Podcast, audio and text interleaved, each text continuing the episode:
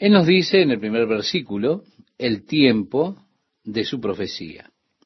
Así que inmediatamente nos damos cuenta que él profetizó en el período de tiempo que tuvo que ver con el reino del norte, el reino de Israel, que fue el mismo tiempo en el cual Isaías estaba profetizando en la otra parte de esta nación, el reino del sur, es decir, en Judá. Porque él menciona precisamente los mismos reyes que reinaron durante el tiempo de la profecía de Isaías. Así que Oseas fue contemporáneo a Isaías. Él declara, palabra de Jehová que vino Oseas, hijo de Beeri, en días de Usías. ¿Se da cuenta? Si usted recuerda, Isaías comienza su profecía en el capítulo 6, él dice que en el año que murió el rey Usías, él vio al Señor, alto y sublime, sentado sobre el trono. Después Isaías prosigue y tiene una gran influencia sobre el rey Ezequías. Aquí ocurre esta profecía de Oseas en días de Usías. También dice Jotán, Acaz y Ezequías, reyes de Judá, y en días de Jeroboam, hijo de Joás, rey de Israel. También resulta interesante que el nombre solamente aquí, él menciona solamente a Jeroboam como rey de Israel. Pero Jeroboam, después de su muerte, existieron allí muchos otros reyes de Israel. Israel a estas alturas se había deslizado a un estado de anarquía. Jeroboam fue el último de Israel a través de quien Dios realmente habló. Después del asesinato de Jeroboam, hubo mucha anarquía, mucha intriga, un asesinato detrás de otro, que él no reconoció, Dios no reconoció realmente ninguno de los otros reyes de Israel. Con todo, la profecía de Oseas fue principalmente dirigida para Israel. Nos dice el principio de la palabra de Jehová por medio de Oseas. Dijo Jehová a Oseas, ve, tómate una mujer fornicaria e hijos de fornicación, porque la tierra fornica apartándose de Jehová. Más aún en Oseas el Señor está hablando como es que Él ha hablado al pueblo a través de los profetas y ha tenido múltiples visiones, usó similes, a través del ministerio de los profetas. Un símil es algo que es una figura de, de otra cosa, por lo cual usted puede dibujar una imagen, es algo que usted puede ver a través de esa imagen, comparándola. Después usted hace con eso una analogía espiritual. Bien, esto es similar a algo, dice usted. Con Oseas, Dios habla por medio de un símil que tiene que ver con su propia vida.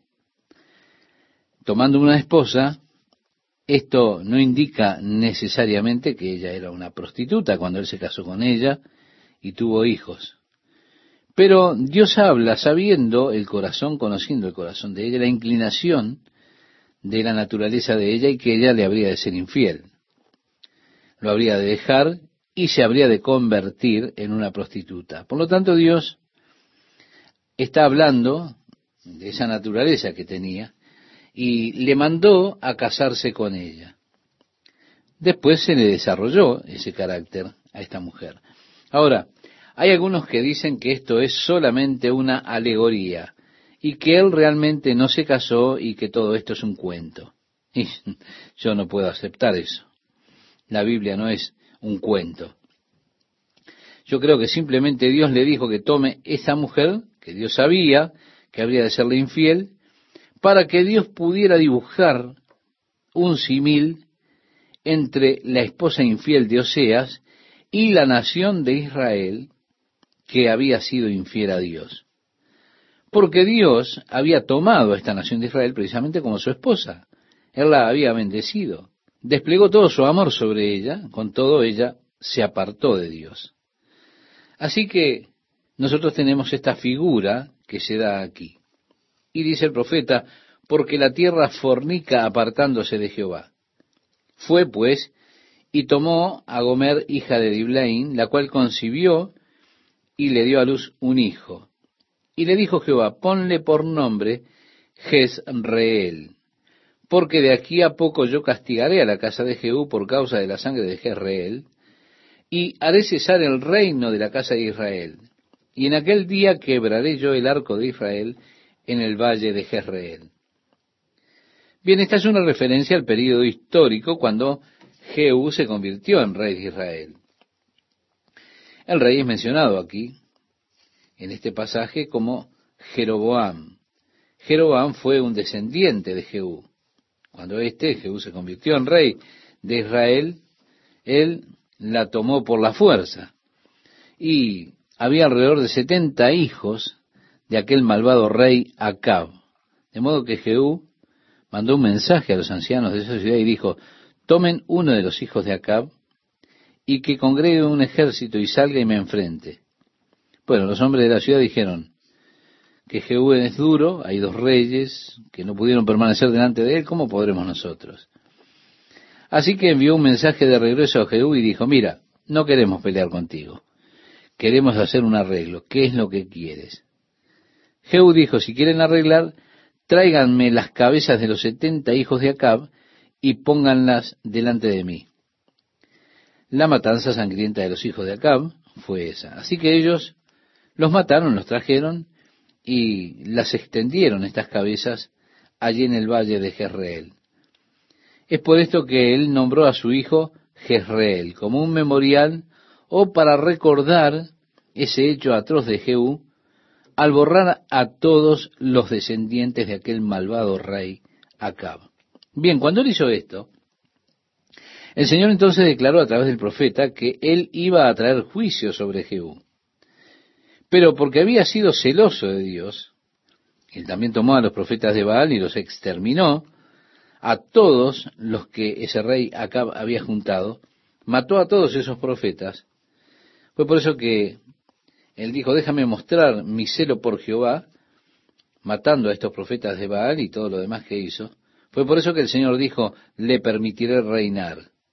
Es decir, reinó por cuatro generaciones. Así que Jeroboam fue precisamente la cuarta generación de Jehú, y Jeroboam a su muerte, el hijo de Zacarías se convirtió en el rey de Israel. Fue Jeroboam el último de la generación de Jehú. Después vino el hijo de Zacarías. Pero él reinó solo por un periodo muy corto de tiempo antes que fuese asesinado. Vemos entonces que el escrito de Oseas ocurre poco antes de la muerte de Jeroboam. Ocurre allí la ascensión de Zacarías, que fue, como decíamos, asesinado. Así que Dios está diciendo, estoy ya casi listo, nombra a tu hijo Jezreel, recuérdales la atrocidad que fue cometida en el valle de Jezreel las cabezas de esos setenta hijos de Acab apilados allí. Ahora voy a vengar ese hecho sangriento, por eso nombra a tu hijo con el nombre Jezreel. Llama a recordación el juicio de Dios, que Dios había declarado, que habría de hacer sobre la casa de Jehú en la cuarta generación, eso estaba a punto, estimado oyente, de acontecer.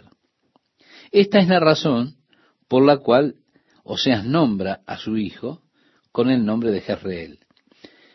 Y le dijo Jehová, ponle por nombre Jezreel, porque de aquí a poco yo castigaré a la casa de Jehú por causa de la sangre de Jezreel, y haré cesar el reino de la casa de Israel. Y en aquel día quebraré yo el arco de Israel en el valle de Jezreel. Israel está a punto de ser juzgada, el tiempo ha llegado, y será pagada esta tragedia con esa retribución por esa sangre. Concibió ella otra vez y dio a luz una hija y le dijo Dios, ponle por nombre Lor Ruama. Ruama, estimado oyente, significa sin misericordia o sin piedad. Agrega, porque no me compadeceré más de la casa de Israel, sino que los quitaré del todo. Trágico día, triste, cuando Dios dice, ya no voy a tener más misericordia de ustedes había existido solamente por causa de la misericordia de Dios esta nación. Dios había sido tan misericordioso con ellos, ahora cuando Dios quita su misericordia no queda nada. Fue realmente un juicio tremendamente severo. Le dijo al profeta, pon por nombre lo ruama, ponle por nombre lo ruama, porque no me compadeceré más de la casa de Israel, sino que los quitaré del todo. Israel está lista para ser destruida por los reyes asirios, y por supuesto el hecho de que él reinó, vivió a través del reinado de Ezequías, él vivió a través de la destrucción del reino del norte. En el capítulo 1, verso 7 leemos más, el Señor dijo, de la casa de Judá tendré misericordia, es decir, del reino del sur, y los salvaré por Jehová su Dios, y no los salvaré con arco, ni con espada, ni con batalla, ni con caballos, ni jinetes. Los asirios, que destruyeron el reino del norte de Israel, vinieron contra el reino del sur, es decir, contra Judá, durante el reinado del rey Ezequías. Isaías vino a Ezequías y le dijo, mira, no habrá de tener que pelear esta batalla. Esta batalla es del Señor. El Señor habrá de destruir a los asirios delante de ti. Y así los asirios habían encerrado, habían cercado la ciudad, había realmente escasez de alimento en la ciudad porque estaban cercados por los asirios. Era una forma típica de bloqueo que tenían ellos en aquellos días, cortando así las provisiones de la ciudad, en lugar de tratar de asaltar los muros y, y tener una dura pérdida de vidas, sino que la cercaban para evitar que entraran alimentos y encerraban así la ciudad y los hacían morir de hambre. Así que ellos habían enviado mensajes a Ezequías para que capitulara, y el Señor le dijo, simplemente quédense quietos y miren la salvación de Dios. Y una mañana, cuando se levantaron, miraron sobre el muro, ¿y qué vieron? Vieron los ejércitos asirios totalmente exterminados, porque un ángel del Señor había pasado aquella noche por todo el ejército y había matado ciento ochenta y cinco mil en esa noche. Y los que quedaron salieron disparando, huyeron para Asiria. Así que no por pelea, ni con arcos, ni con espada, batallas, caballos o jinetes, dijo Dios por medio de Oseas, sino por la mano del Señor. Y así Judá fue salva por la misericordia de Dios. Ya en el versículo 8 leemos, después de haber destetado a lo Ruama, que significa sin misericordia, concibió y dio a luz un hijo. Y dijo Dios, ponle por nombre lo a mí, porque vosotros no sois mi pueblo, ni yo seré vuestro Dios. Primero sin misericordia, llegué al final del asunto, y ahora le dice, llama al niño lo a mí, porque este no es mi pueblo, y yo no habré de ser su Dios. Esto es la indicación de que su esposa había comenzado a fastidiar de que lo a mí no era su hijo. Pero era también una figura de Dios diciéndole a Israel, tú no eres mi pueblo. Dios dijo a través de estos nombres, primeramente, termine con ustedes, porque ustedes no son mi pueblo y yo no voy a ser su Dios es el punto donde Dios cesó, donde Dios dijo, basta, ya no hay más trato. Ahora, aquí está el corte. Hasta acá de lejos puede llegar cuando Dios dice, oye, es suficiente, no eres mi pueblo, no soy tu Dios, se terminó. No hay nada más que hacer contigo. Probablemente la profecía más oscura que podamos tener en contra de Israel es esa es que uno no puede llegar a un lugar más oscuro, a un lugar peor que al lugar en el cual Dios dice se terminó. Ustedes no son mi pueblo, yo no seré vuestro Dios. En ese mismo punto tenemos una de las profecías más brillantes de la obra futura de Dios. Es decir, con todo, aunque los he cortado, ya no tengo misericordia, no son más mi pueblo, con todo, será el número de los hijos de Israel como la arena del mar que no se puede medir ni contar. Y en el lugar en donde les fue dicho, vosotros no sois mi pueblo, o no sois pueblo mío, les será dicho, sois hijos del Dios viviente. Y se congregarán los hijos de Judá y de Israel, y nombrarán un solo jefe, y subirán de la tierra, porque el día de Jezreel será grande. En este mismo lugar, Jezreel, donde Dios dice, es todo, no son más mi pueblo, en ese mismo lugar Dios ha de decirle, ustedes son mi pueblo, y el número de Israel será como la arena del mar. Se da cuenta, es una profecía que habla de la gloriosa restauración de este pueblo por la gracia, por el amor y por la obra de Dios sobre la nación de Israel. Hay muchos que interpretan en el día de hoy la Biblia, el Nuevo Testamento especialmente, excluyendo a la nación de Israel de la gracia y la misericordia de Dios. Ellos dicen que Dios ya terminó con Israel para siempre y que la iglesia es ahora Israel. El apóstol Pablo, al escribir a la iglesia, hace referencia al hecho de que nosotros que estábamos una vez alejados, hemos sido traídos cerca, hemos sido injertados, tomamos parte de la grosura de la vid y demás, y él habla de nosotros como bendecidos por Dios, es decir, habla de la iglesia. Pero está mal decir que la iglesia es Israel.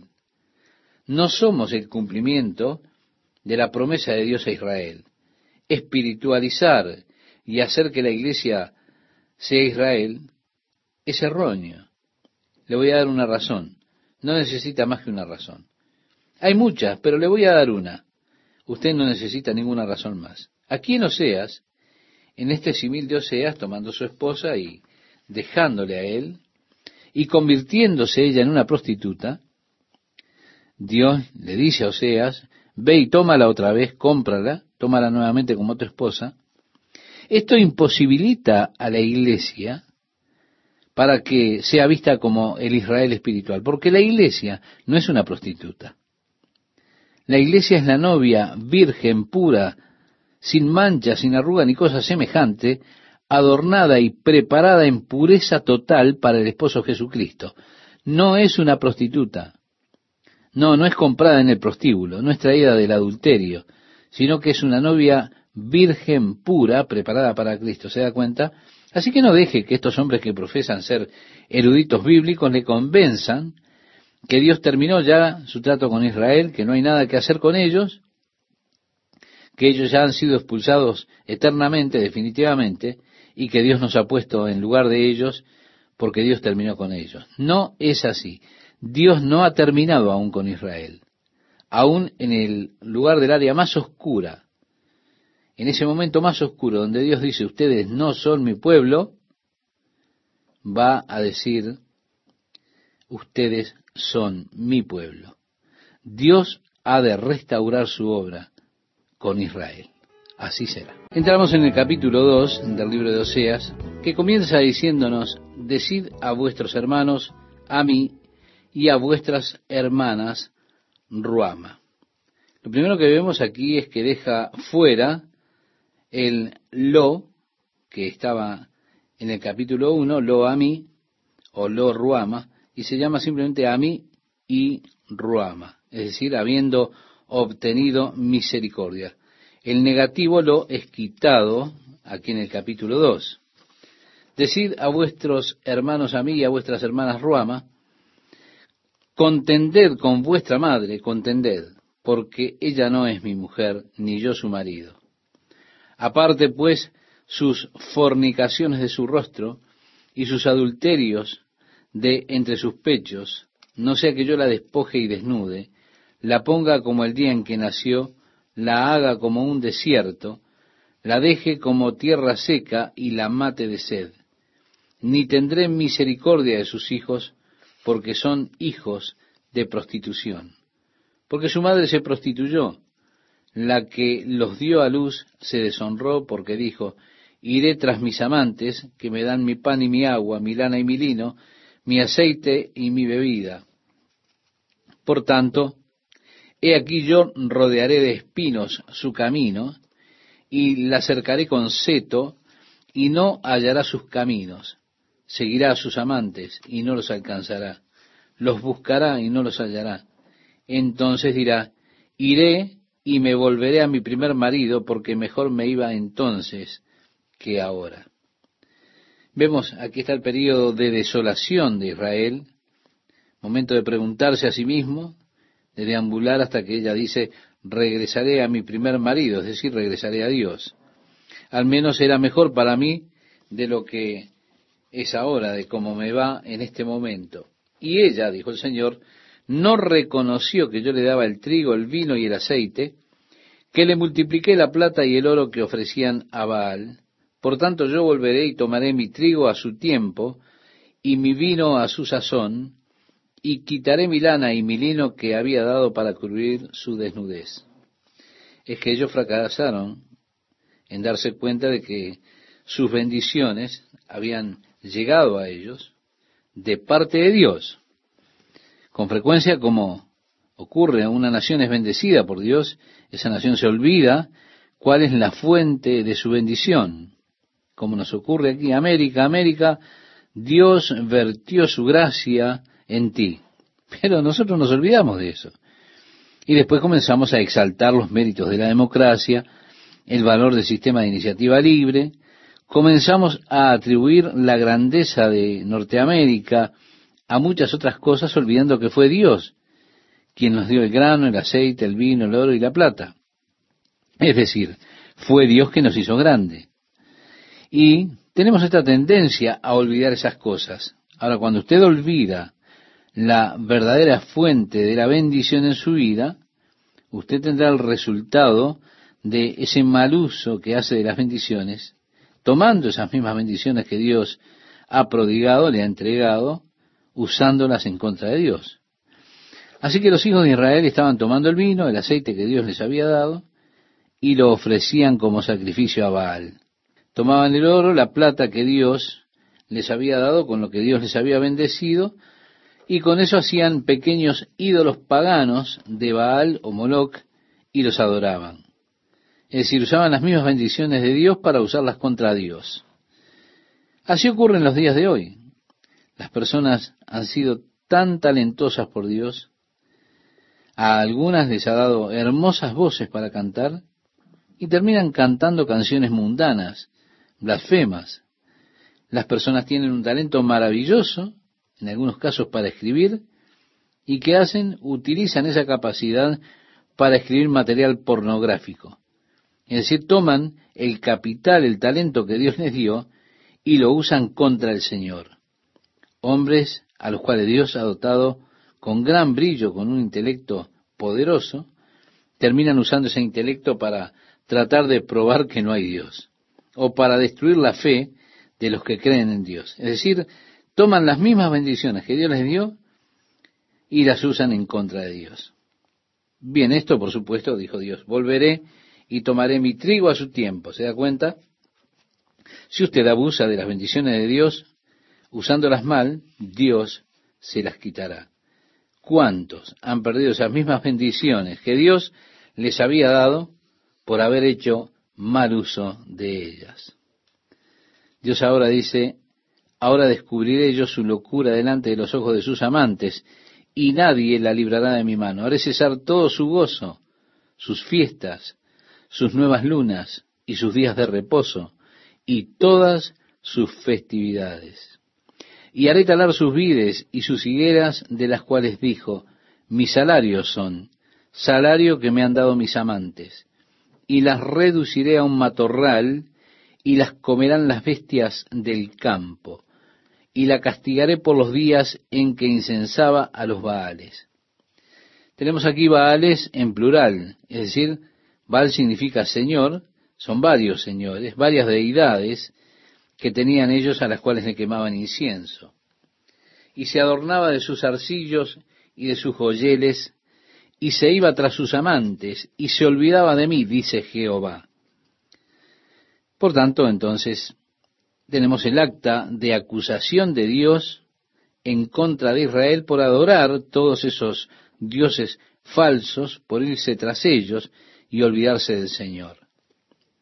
Y agrega, porque he aquí, dijo el Señor, que yo la atraeré y la llevaré al desierto y hablaré a su corazón. Es una profecía de aquel tiempo en el cual, en ese periodo de la gran tribulación que ha de venir, llevará el Señor una porción de la nación de Israel hacia el desierto, donde ha de protegerlos por tres años y medio de ese periodo conocido, reitero, como la gran tribulación. Por lo tanto, he aquí, dijo el Señor, yo la atraeré. Si Dios ha de comenzar a tratar nuevamente con la nación de Israel, preservándolos del hombre de pecado, del anticristo durante ese periodo de gran tribulación. Les traeré al desierto y allí hablaré confortablemente a ella. Y le daré sus viñas desde allí y el valle de Acor por puerta de esperanza.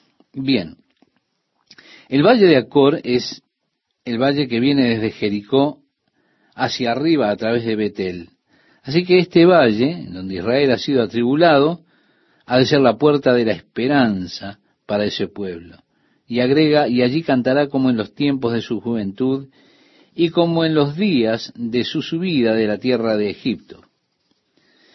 Como luego del periodo de la tribulación, cuando el Señor regresa, y estas personas después vienen allí en el desierto, ellos harán su camino de regreso a Israel por medio de este valle de Acor, y allí irán cantando como lo hacían tiempo atrás en los días de Josué, cuando venían a la tierra que Dios había prometido con canciones y gran regocijo. Así será.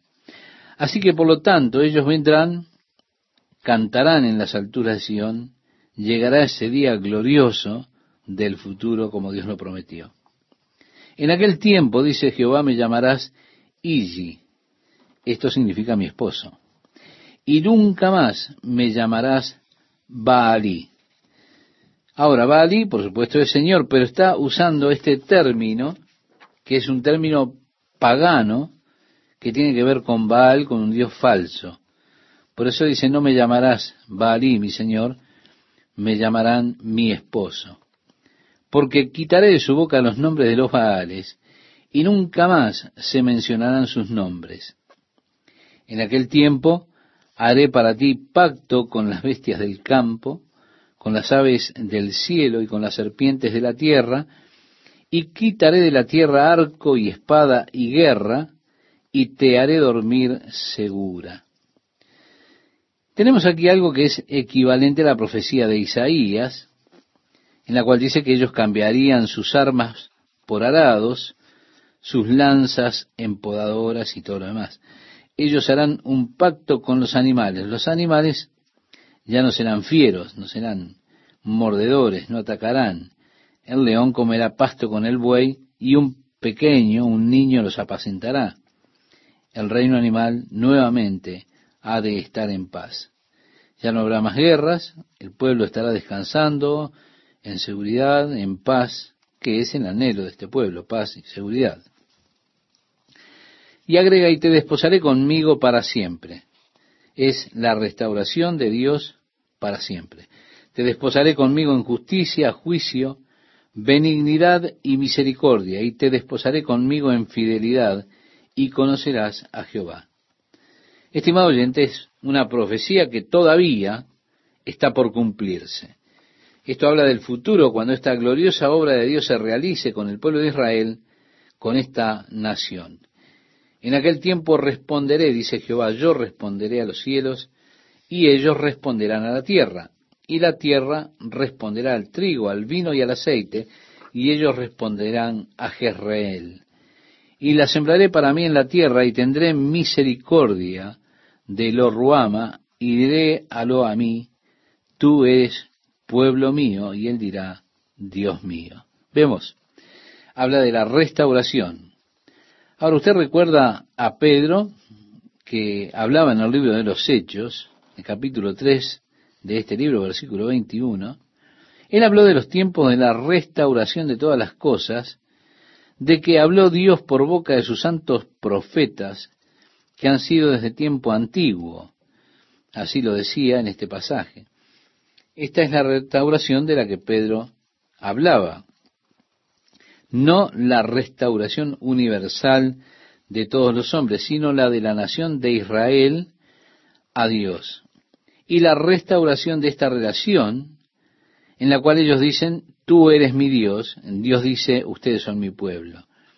Dios se compromete de nuevo con ellos en fidelidad y amor, como decíamos. Dios está incurablemente enamorado de este pueblo. En ese tiempo glorioso, cuando ellos serán restaurados, ellos reconocerán a Dios y Dios los reconoce a ellos.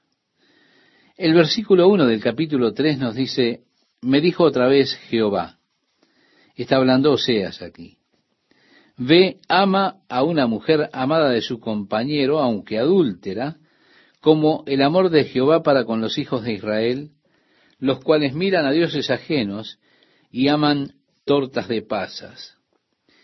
Dios le está diciendo en otras palabras, ve y toma a tu esposa nuevamente, ámala nuevamente aunque ella se ha vuelto una prostituta y te ha dejado, ve y tómala nuevamente. Y Oseas dice, la compré entonces para mí por quince ciclos de plata. Era el precio normal de un esclavo, treinta piezas de plata. Así que estas quince piezas de plata indican qué tan completamente indigente estaba ella. Probablemente enferma, anémica, todo en su vida gastado, había perdido su belleza, su deseo. Él la pudo comprar por la mitad de precio. Ya no valía ni lo que valía un esclavo. Y así dice, por quince ciclos de plata, un homero, o sea, cerca de 86 galones de cebada, y medio de cebada, alimento animal, la cebada del alimento animal, y le dije, tú serás mía durante muchos días, no fornicarás, ni tomarás otro varón, lo mismo haré yo contigo. Así que en la restauración, ¿eh? tú habrás de permanecer por muchos días. Así, tú no debes ser para otro hombre, yo me guardaré para ti. Porque muchos días estarán los hijos de Israel sin rey, sin príncipe, sin sacrificio, sin estatua, sin efod y sin terafines. Después volverán los hijos de Israel y buscarán a Jehová su Dios y a David su rey o su Mesías, y temerán a Jehová y a su bondad en el fin de los días. Ahora, esto es verdad. Piense, Israel ya ha pasado cuánto tiempo, mucho tiempo sin un rey, sin los sacrificios y el sacerdocio del templo, los efod, los serafines y todo lo demás. Son una parte de los atuendos. Estos terafines también eran parte de los atuendos sacerdotales.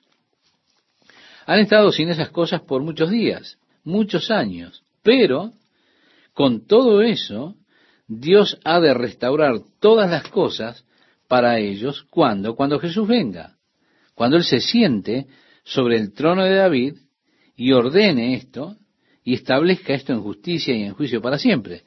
Así que es interesante cómo Oseas, Dios le manda ir y comprar su esposa para mostrar estas figuras como la historia recordada del hombre del pan de jengibre. Quizá usted la conozca. Esa historia en la cual una pequeña niña hace un hombre de pan de jengibre y lo hornea. Y allí cuando lo está sacando del horno, está viendo qué apuesto era aquel hombre que ella había hecho de pan de jengibre, y comienza a ponerle las pasas de uvas y todo lo demás para su rostro, los botoncitos para formar los ojos, la, la nariz, la boca. Finalmente, cuando ella terminó, este hombre saltó fuera del pan y comenzó a escapar.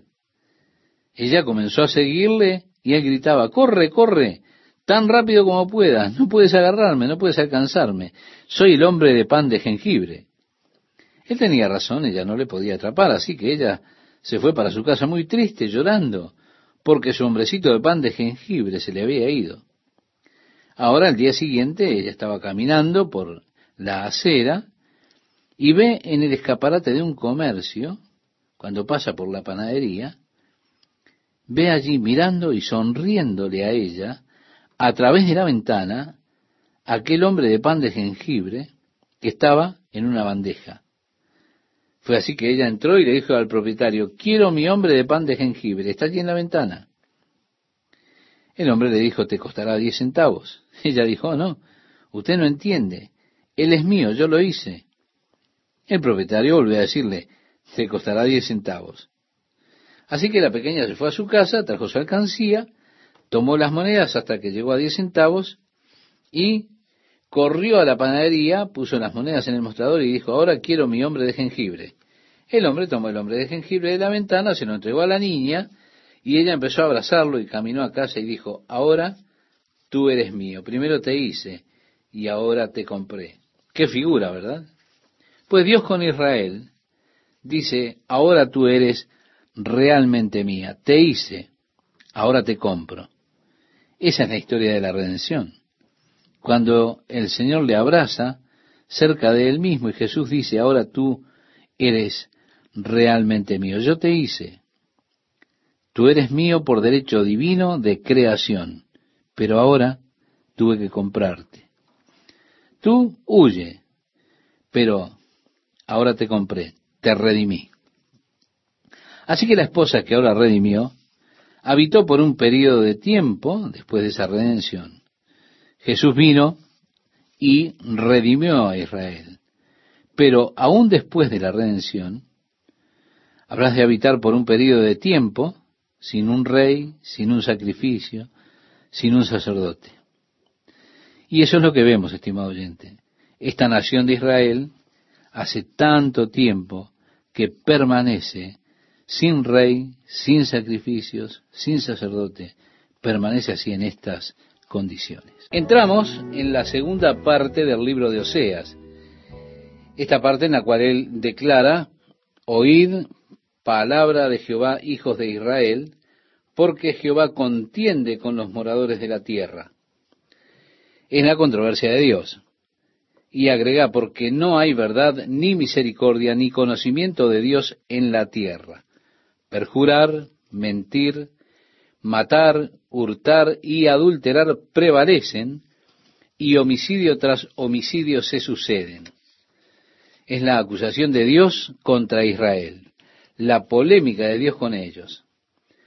Al observar estas indicaciones que crearon la controversia, y pensamos en nuestra situación actual, es exactamente la misma. No hay verdad, ni misericordia, ni conocimiento de Dios en la tierra, sino perjurar, mentir, matar, hurtar, cometer adulterio, la tierra está contaminada, homicidio tras homicidio.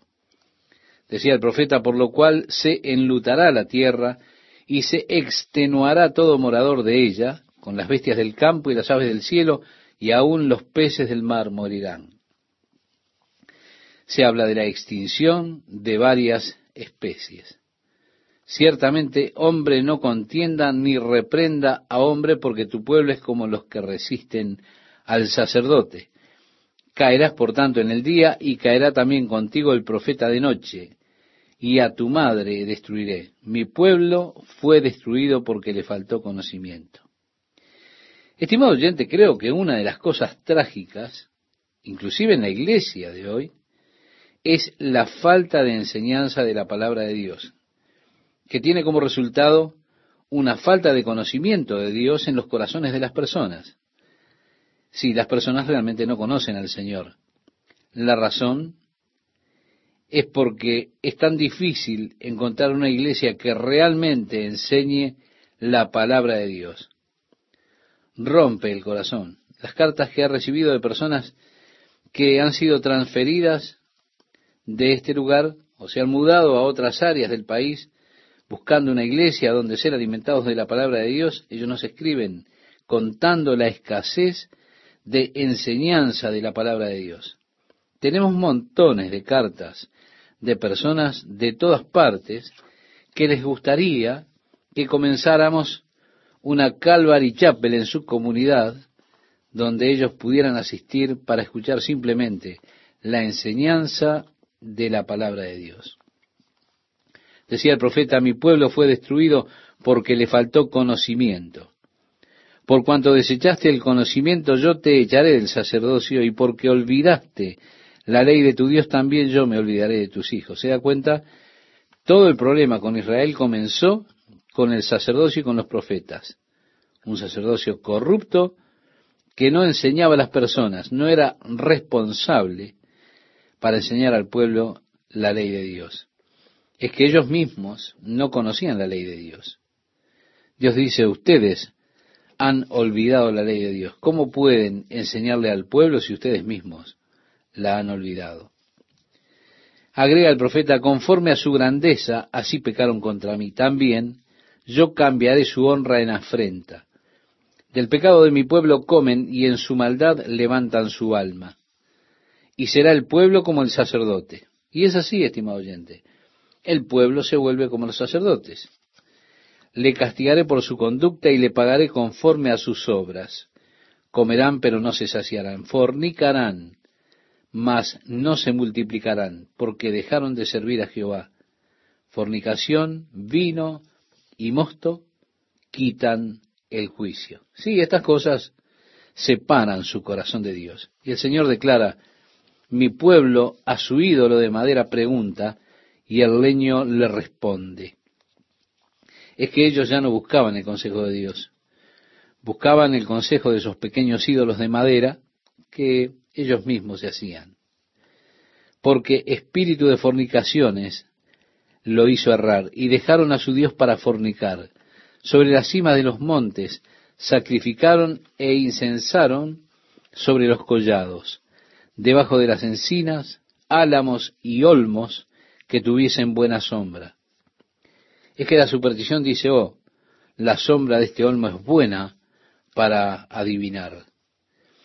Y agrega el profeta, por tanto, vuestras hijas fornicarán y adulterarán vuestras nueras. No castigaré a vuestras hijas cuando forniquen, ni a vuestras nueras cuando adulteren, porque ellos mismos se van con rameras y con malas mujeres sacrifican. Por tanto, el pueblo sin entendimiento caerá. Si fornicas tú, Israel, a lo menos no peque Judá, y no entréis en Gilgal, ni subáis a Betabén, ni juréis, vive Jehová. Gilgal, estimado oyente, solía ser el centro de la adoración, pero se convirtió en un lugar pagano de adoración. Betel, como sabemos, es la casa de Dios pero se hizo conocida como Betabén. Y agrega el profeta, porque como novilla indómita se apartó Israel.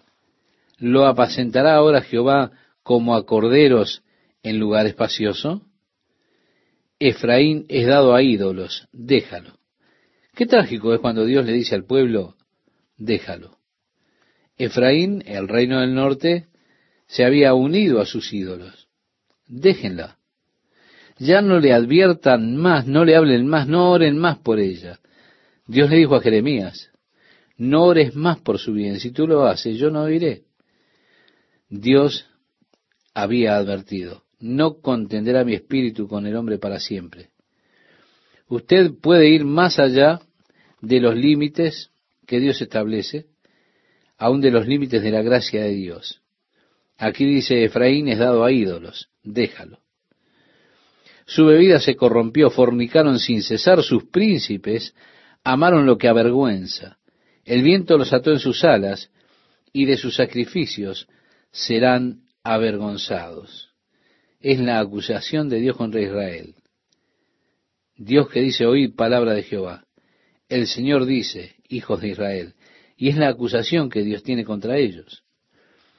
En el capítulo 5 de Oseas, en el cual entramos, allí el profeta habla por el Señor ante los sacerdotes y ante los príncipes de Israel, también ante la casa del rey, y expresa, sacerdotes, oíd esto y estad atentos, casa de Israel y casa del rey. Escuchad. Porque para vosotros es el juicio, pues habéis sido lazo en Mispa y red tendida sobre Tabor. Tabor es una montaña que es muy prominente en el área de Galilea. Ya lo hemos comentado, pero viene a colación. La madre de Constantino, Elena, sintió que ese era el punto en el cual Jesús se había transfigurado. De allí que ellos construyeron algunas iglesias llamadas iglesias de la transfiguración, allí en la cima del monte Tabor. Pero por evidencia escritural en vista de que Jesús fue aparte a una montaña alta, es muy probable que no fuera al monte Tabor porque no es tan alta ni es tan apartada. Está justo en el centro de todo.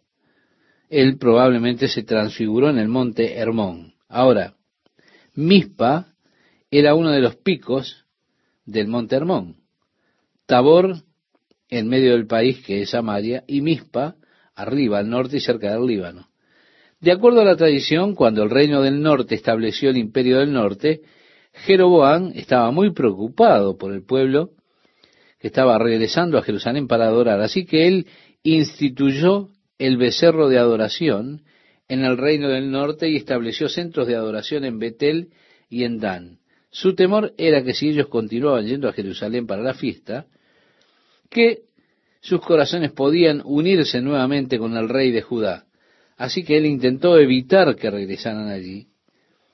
Ahora ellos dicen que había hombres que estaban en Tabor y en Mispa para observar si alguno regresaba para esa época de las fiestas, de manera que pudieran detenerlos, destruirlos. Así que ellos le ponían una trampa a aquellos que iban a Jerusalén para adorar. Este es un punto de vista. El otro, el cual pienso que probablemente sea el más legítimo, porque hay varias versiones de esto, estimado oyente. Primero, usted puede llegar a Jerusalén sin ser visto desde Tabor fácilmente. Si usted iba por el valle del Jordán, no había forma por la cual ellos pudieran verlo desde el monte Tabor. Y realmente, desde el área del norte de Galilea, usted no puede decir mucho desde el monte Mispa. Lo otro es que esta era una gran área para la casa de aves.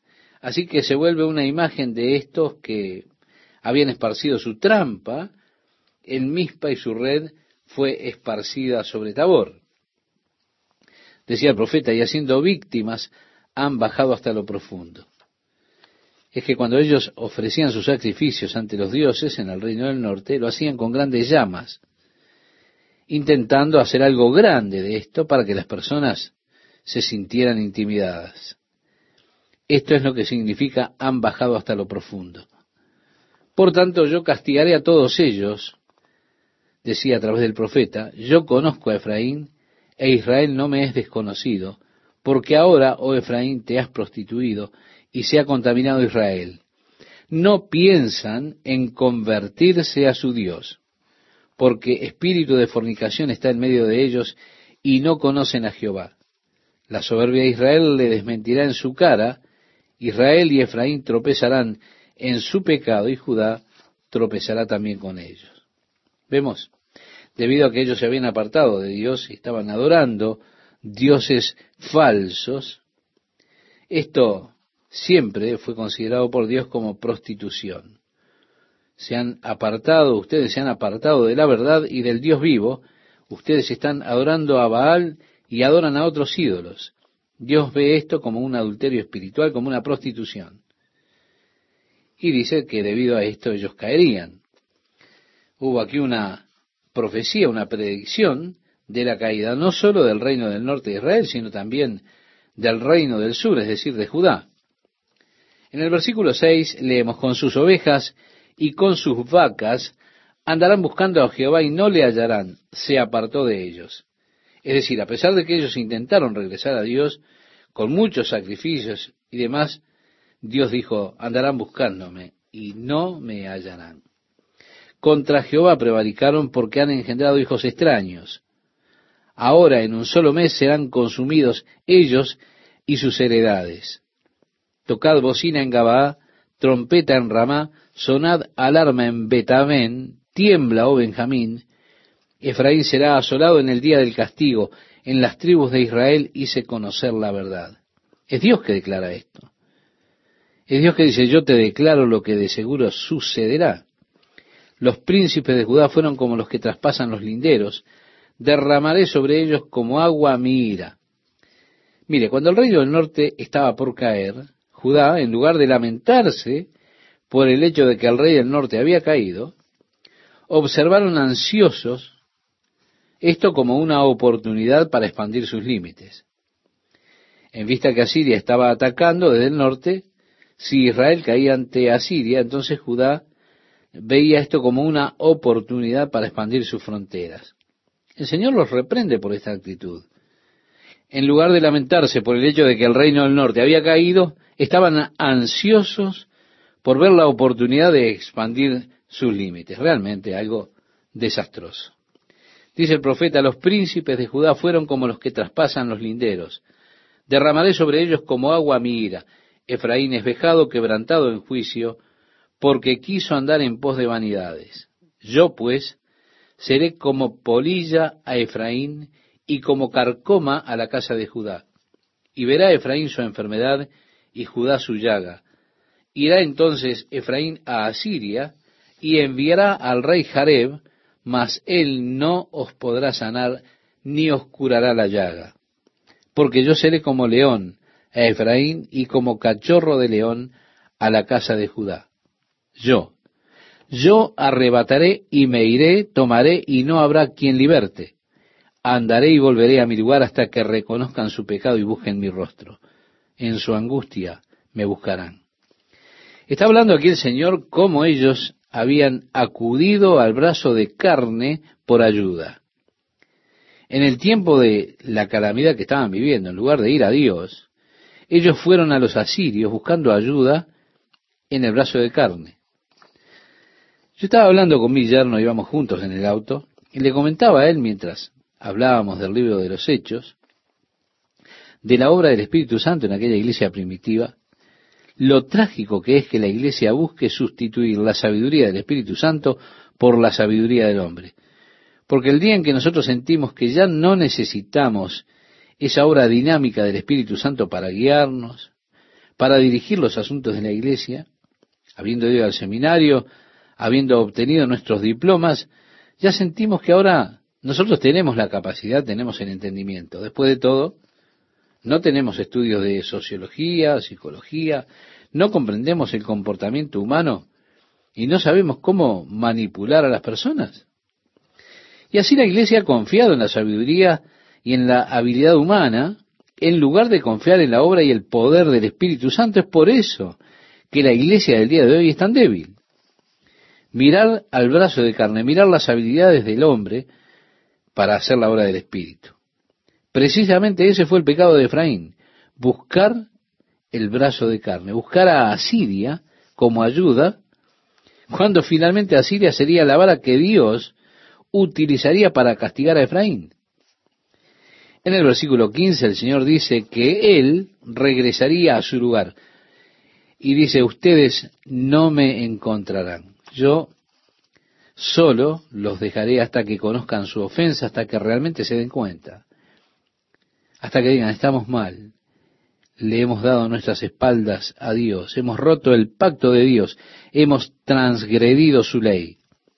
Dios dice, yo solo regresaré a mi lugar hasta que se den cuenta y comiencen a buscar mi rostro. Él dice, en su aflicción ellos finalmente me buscarán. Está hablando realmente de ese periodo de la gran tribulación, el tiempo de la angustia, de la aflicción de Jacob, ese tiempo en el cual ellos han de ser afligidos. Es allí cuando buscarán al Señor, es allí cuando se cumplirá esta palabra, en su angustia me buscarán.